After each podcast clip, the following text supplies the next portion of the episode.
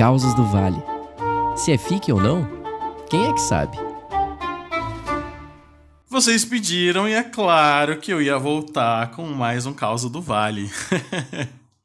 Fiquei muito feliz com, com as reações e com os comentários que vocês mandaram para mim a respeito da, da primeira história. E vamos de mais uma história. A história de hoje, quem me contou foi o Luciano. O Luciano, ele tem 19 anos, ele é daqui de São Paulo e ele é bissexual, não assumido.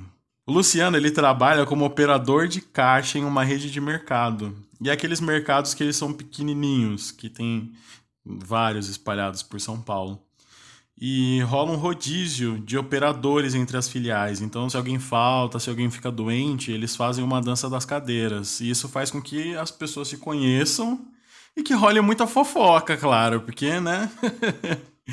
Duas vezes por semana passa um caminhão entregando as mercadorias nas filiais. E quem ajuda a descarregar essas mercadorias são os ajudantes do motorista. Um deles se chama Rodrigo. E de acordo com o Luciano, o Rodrigo é o mais bonitinho dos três. E ele também tem a maior fama de galinha. Porque não é só o Luciano que acha ele bonito, né? As meninas do caixa também, várias já saíram com ele. Ele é casado, tem uma filha pequena, então coitada da esposa desse cara. no começo do ano passado, Luciano chegou para trabalhar bem tranquilo e de repente quem ele vê lá com o uniforme do mercado?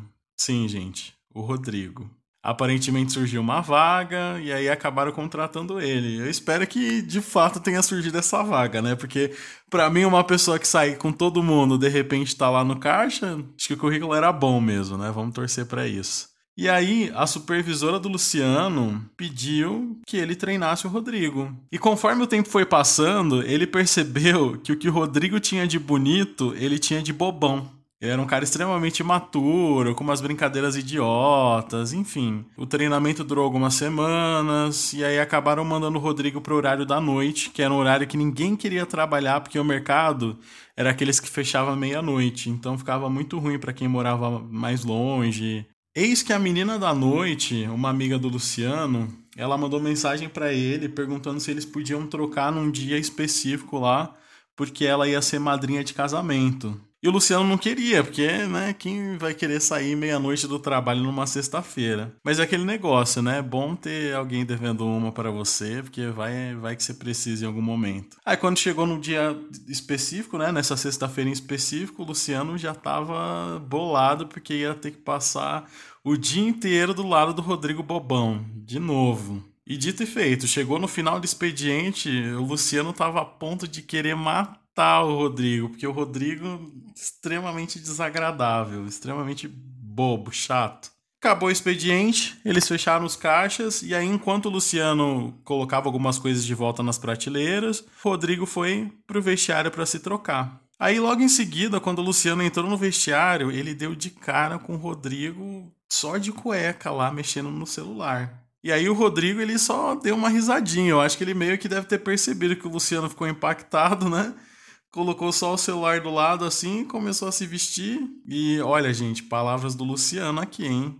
Ele disse que, digamos que a paisagem era muito boa, assim.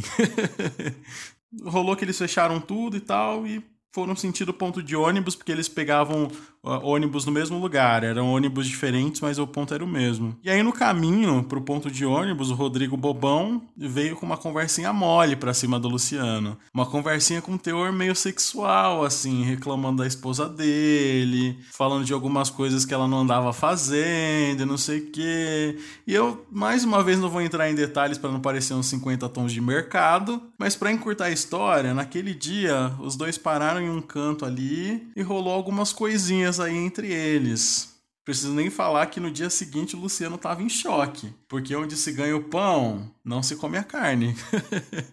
Ainda mais de uma pessoa rodada igual o Rodrigo. Rodada, casada e heterossexual até a página 2. Mas ele não, não conseguia parar de pensar no que rolou, em como foi bom, porque, né, afinal o Luciano não é de ferro. Dias se passaram e o Luciano ainda com aquele pensamento a respeito do Rodrigo na cabeça. Olha, olha que loucura, né, gente? O cara, o Luciano não suportava o Rodrigo. Mas aí rolou esse, né, entre eles e aí agora o cara não consegue parar de pensar. E aí o Luciano foi mexer uns pauzinhos para trocar de horário com a amiga dele de novo, só por um dia, para trabalhar com o Rodrigo mais uma vez, Rodrigo Bobão, para ver se foi tudo um surto coletivo, né? Porque vai que é, é uma coisa de momento, né? Nunca se sabe. E galera, não foi, rolou de novo. rolou de novo entre eles, só que dessa vez o Rodrigo Bobão, ele pediu uma grana emprestada pro Luciano para comprar leite para a filha dele que a filha dele tomava um leite lá específico, que a lata é muito cara. O Luciano foi e emprestou o dinheiro. A minha opinião é: se alguém te pede dinheiro emprestado depois de transar com você, você já sabe que aquele dinheiro não vai voltar. Então não é um empréstimo, é enfim, chame do que quiser, mas empréstimo não é. Mas o Luciano, comovido, pelo visto, dinheiro, essa grana não ia fazer falta, emprestou. Só que aí, esse episódio de rolar uma pegação e rolar um pedido de dinheiro emprestado logo em seguida se tornou constante. Constante ao ponto do Luciano finalmente chegar no Rodrigo Bobão e falar: Cara, eu não tenho mais como te emprestar grana.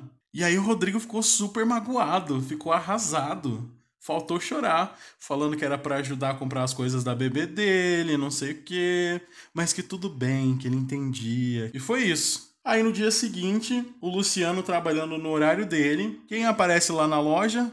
Rodrigo Bobão. Ele aborda o Luciano e pergunta mais uma vez se não tem mesmo como ele emprestar só X reais para ajudar ele a comprar as coisas da filha dele. Só que o Luciano foi firme e falou: Cara, eu não consigo. Aí sabe que o Rodrigo Bobão falou para ele? Que se o Luciano não emprestasse a grana, ele iria espalhar para o mercado inteiro que o Luciano tinha tentado pegar no pau dele. Vocês acreditam nisso? O cara tava ameaçando expor o Luciano se ele não emprestasse a grana, o filho da puta. E sabe o que é pior?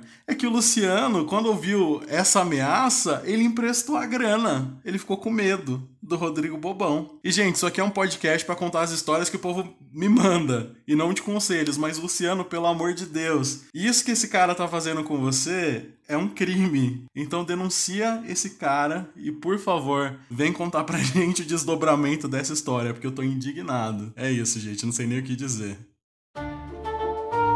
Quer mandar o seu caos pra gente? Envie um e-mail para causosdovale.gmail.com